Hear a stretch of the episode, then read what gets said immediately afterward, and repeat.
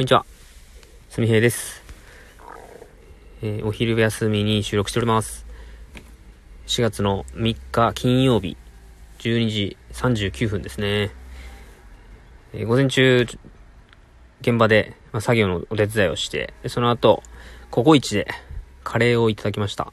金曜日はカレーの日というのを知ってか知らずか、体がココイチに向かってましたね。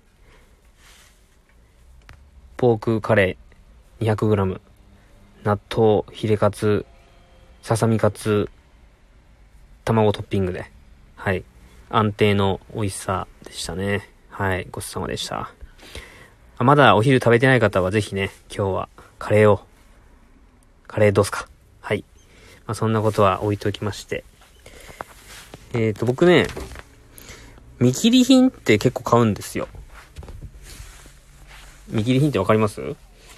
あの、よくね、スーパーの惣菜屋さんにある、半額のシールが貼ってあるやつとかね。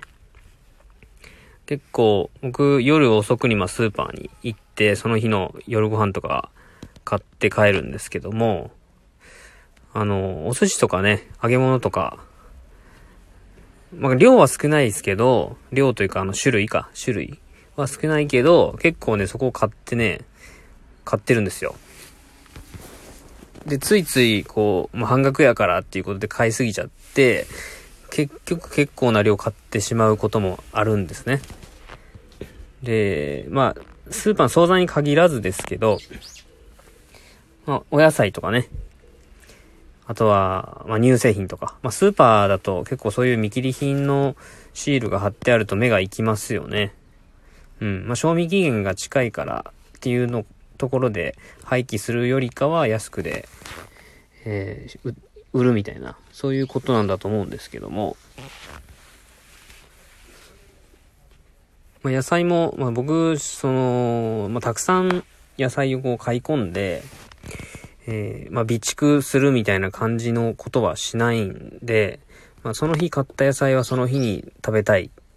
なんならまあ、キャベツ一玉買ったら一玉全部使いたいぐらいの感じなんですよ。まあ、一玉しか、まあね、4分の1とかでもいいんですけどね。あの、割高なので結局なんか一玉を買っちゃうんですよ。で、一玉買って、使うのは4分の1なんですけど、まあ、そのまま腐らせてしまうっていうことも何度かしたことがあります。それをね、反省して、もう使わんのやったら4分の1で買った方がいいんじゃないかと。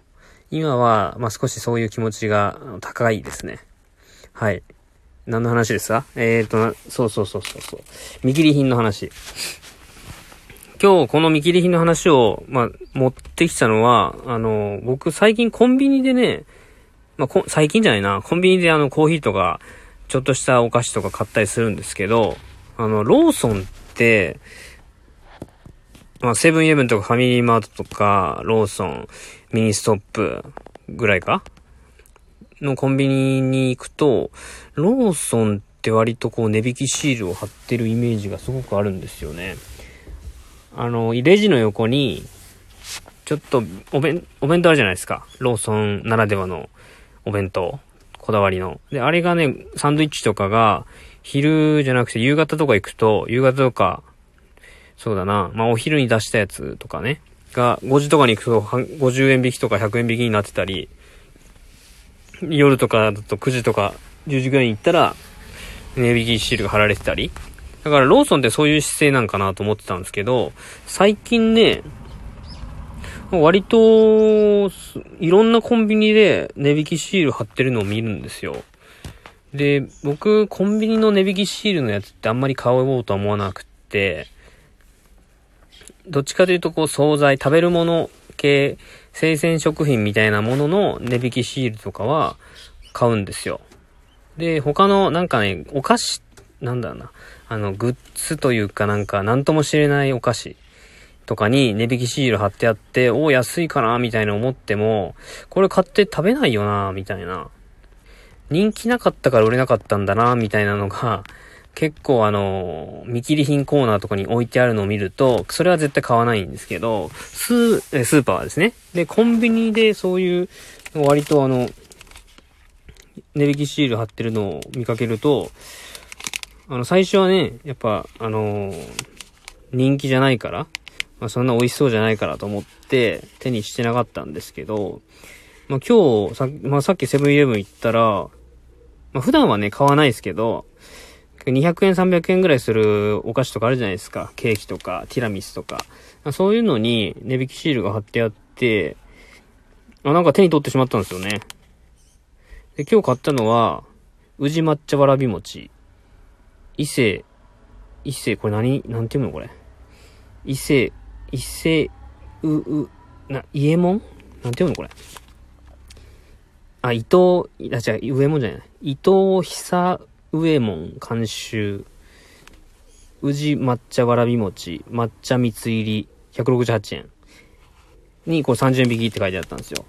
30円引きやからさ、なんで、そんなにね、値引きっていう値引きじゃないんですけど、うん。まあ、別にこれね、これじゃないものを買いたかったんですが、あの、ふとね、その、コンビニに入った時に、あ、これなんかラジオで話せそうだなと思って、まあ、そのネタとしてもう買っちゃ、買っちゃいました。うん。別に、わらび餅がね、わらび餅が買い、食べたかったというか、今食べるのはわらび餅じゃないなと思ったんですけど、だってですよ、このわらび餅ってめちゃくちゃ食べづらいじゃないですか。しかもこれ、きな粉とか抹茶とかめっちゃついてるんですよ。絶対口の周り汚れるでしょ。車の中で食べたらこれ大変なことになるやつですよ。まあなんで、こう仕事の時に買うお菓子は、だいたいまあブラックサンダーとかね、まあ、そういう食べやすい、食べ、食べきりサイズのやつを買いますね。ただ今日は、見切り品について話したいなと思ったんで、買っちゃいました。はい。宇治抹茶わらび餅。うん。わらび餅自体は別に嫌いじゃないですよ。好きですよ。ただ、食べる、食べづらいっていうところが、えー、今の自分の、えー、食、買うものではないというとこですね。まあ今日はね、見切り品について話しました。皆さん結構見切り品どうですかね？買います？僕は結構買いますけど、なんか、新鮮なものがいいっていう人は買わないのかなでも、どうせ捨てられるんやったら、捨てられるし、どうせその、買ってすぐ食べるんやったら、見切り品でいいんじゃないかなって思うんですよ。まあ、僕はあの、安く買えるんで、いいんですけど、まあ、捨てられるよりかは、まあ、食べて、お金払って、食べて、で、ね、もったいないし、うん。なんかそんな気持ちになりました。まあ、コンビニでも、同じですよね。多分捨てられるんでしょう。これは。多分従業員の方が持って帰ったりするようなことはないと思うんですけど、コンビニの場合はあれですもんね。なんかもう、レジ、時間になったら、その、時間過ぎてても、時間過ぎてて、えー、レジを通したら多分、アラームが鳴るようになってるんですよ。賞味期限が切れてるみたいな。とか、賞味期限があと何日までみたいな。賞味期限が短いものをえー、購入しようとすると、多分アラームが鳴るようになってるんですよね。以前多分、以前ね、そういう経験したんですよ。あ、すいません、これダメなんです、とか言われて。で、新しいの取りに行こうと思ったら新しいのがなくって、違うものを買った記憶があります。うん。まあ、話変わりましたけど。はい。まあ、あの、昨日ね、僕、ラジオトーク収録して配信したんですけど、あの、トーカーさん、まあ、僕のラジオトーク聞いてくれてる方が、あの、もっとグダグダなやつ配信しろよ、みたいな。あの、昼休みグダグダな収録やったんで配信しなかったんですけど、うん。